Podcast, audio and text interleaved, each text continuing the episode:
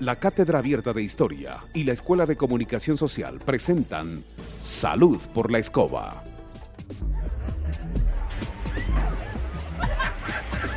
Oye Juan, está plena la noche.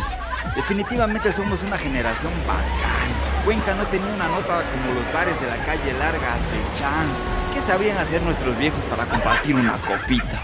No creo, estás equivocado, mi pana Jorge. Mi abuelo me ha contado algo muy chévere de una cantina llamada Mi Escuelita, donde se escribió un periódico cañón llamado La Escoba. A ver, a ver, sapea. Eso sí es nuevo.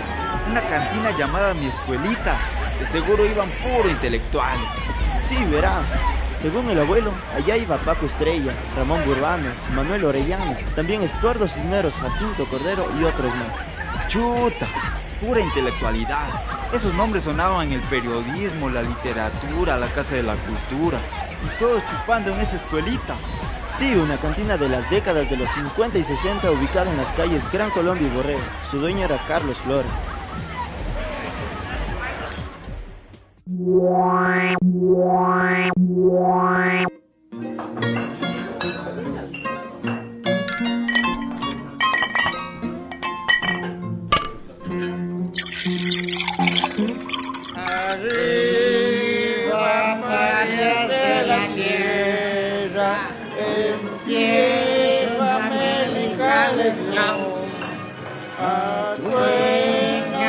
Acuerda la razón de marcha, es la en fin de la opresión. ¡Viva la internacional! Tómate. Salud, carajo, por la Internacional Comunista.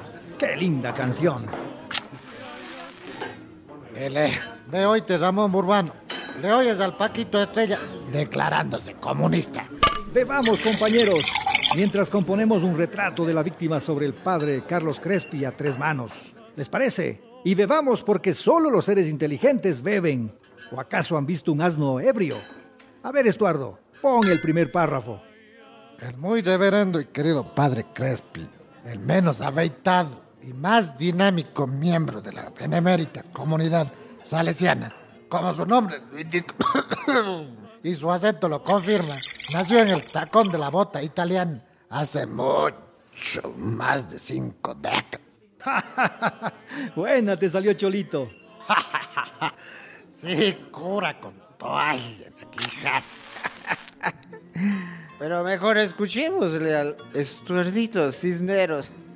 Cabe recalcar que el reverendo padre Crespo, amén de sacerdote misionero, es también musicólogo, hombre de negocios, prestigitador, boxeador, escritor, empresario, cantante y hasta pedagogo.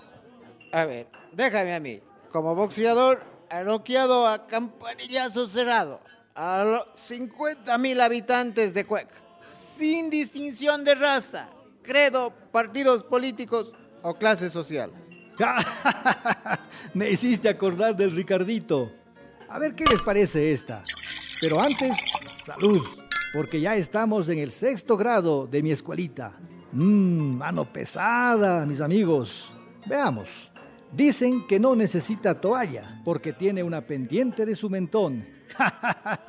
Buena me salió. Y continúo. Como exhibidor, organiza gigantescas funciones cinematográficas que consisten en tres películas de larguísimo metraje, un drama, cinco cuadros vivos y la infaltable, chistosísima, cómica final.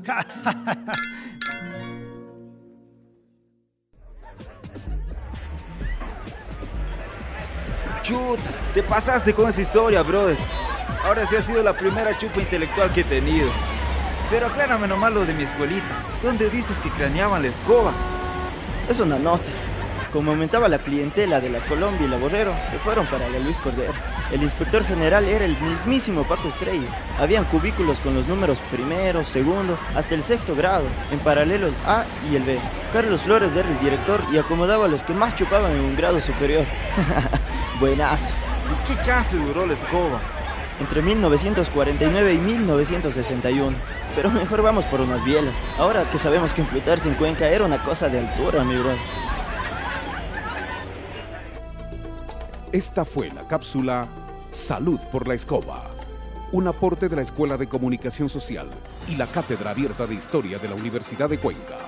Más información, visítanos en www.quecuentascuenca.blogspot.com.